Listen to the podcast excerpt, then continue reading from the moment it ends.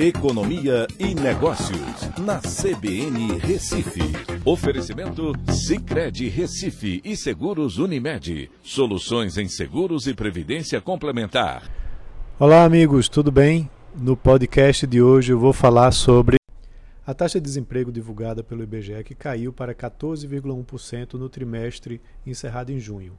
No trimestre encerrado em maio estava em 14,6%. Então esse resultado Inclusive, isso é, surpreendeu os analistas de mercado. Em um ano, a população ocupada cresceu em 4,4 milhões de trabalhadores. Com esse aumento, o nível de ocupação subiu 1,2 pontos percentuais para 49,6%.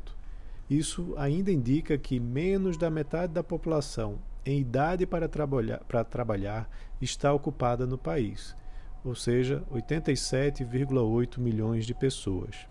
O trabalho por conta, pró é, por, por conta própria, por sua vez, foi quem bateu o recorde, com 24,8 milhões de trabalhadores. Claro que, aliado também a uma maior abertura da economia, né, por conta da queda do número de casos e mortalidade do Covid, esses dois fatores foram os principais responsáveis pela recuperação. Em um ano, em contrapartida, houve um aumento de 1,6 milhão né, do número de desempregados no país, fazendo com, com que 71% das novas ocupações fossem de trabalhadores por conta própria. A taxa de informalidade ela agora está em 40,6% da população ocupada. Há um ano atrás estava em 36,9%. E o setor de construção foi o que apresentou maior crescimento da ocupação, com um milhão de novos trabalhadores. A taxa de desemprego, comparando entre homens e mulheres, continua muito diferente. Para homens, de 11,7%, para mulheres, 17,1%. Também ficou abaixo da média para brancos, com 11,7%, e muito acima para pretos, com 16,6%. Os mais jovens continuam sendo os mais afetados, a taxa de desemprego para a faixa etária entre 18 e 24 anos ficou em 29,5%, enquanto para 25 a 39 anos, de 13,8%. Trabalhadores com ensino médio incompleto têm a maior taxa de desemprego, com 23%.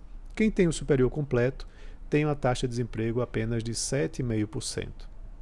E as maiores taxas de desemprego no segundo trimestre, observadas para os estados, destacam o estado de Pernambuco como líder de desemprego dentre os estados aqui no Brasil, com uma taxa de 21,6%.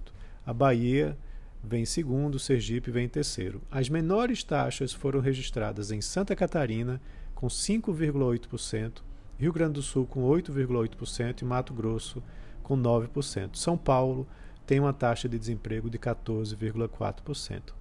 Ou seja, resumindo, se você é mulher, preta, jovem, com ensino médio incompleto e mora no Nordeste, principalmente em Pernambuco, suas chances de estar empregada são baixíssimas. E isso precisa mudar. Então é isso. Um abraço a todos e até a próxima.